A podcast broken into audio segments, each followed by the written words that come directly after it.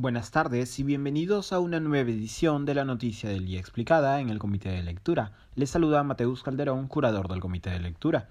La audiencia sobre el pedido de prisión preventiva para los investigados en el caso Los Dinámicos del Centro se pospuso hasta el próximo lunes 27 de septiembre después de que la Fiscalía solicitara la inclusión de nuevos elementos de convicción como los dinámicos del centro, se denomina una presunta red criminal enquistada en la Dirección Regional de Transportes y Comunicaciones del Gobierno Regional de Junín y organizada en torno al cobro de coimas a cambio de facilitar la emisión de brevetes para conductores junto a academias de manejo y centros de exámenes de salud.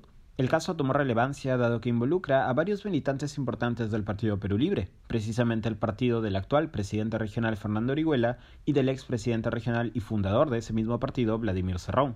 Más aún, según la tesis fiscal, el dinero proveniente del cobro de coimas habría ingresado a la campaña electoral de Perú Libre, partido que postuló al ahora presidente Pedro Castillo. La Fiscalía ya había realizado un primer pedido de prisión preventiva contra los 20 investigados por el caso Los Dinámicos del Centro. Este pedido, no obstante, había sido rechazado. Posteriormente, la Sala Penal de Apelaciones declaró nula la decisión y ordenó que un nuevo juzgado se ocupara del pedido de prisión preventiva. Es así como, esta vez, la audiencia estuvo a cargo del juez Jorge Chávez Tamariz del Tercer Juzgado de Investigación Preparatoria. Chávez Tamariz debía tomar una decisión hoy sobre la prisión preventiva de los investigados, pero la Fiscalía solicitó primero retirar el pedido contra Marina Vázquez López y Cristian Quispe Baltasar y luego incluir nuevos elementos de convicción correspondientes a declaraciones de aspirantes a colaboradores eficaces.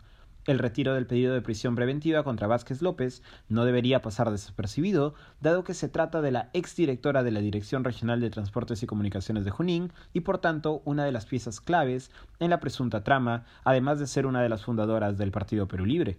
Antes de tomar una decisión, Chávez Tamariz ha pospuesto la audiencia que se retomará el lunes 27 de septiembre.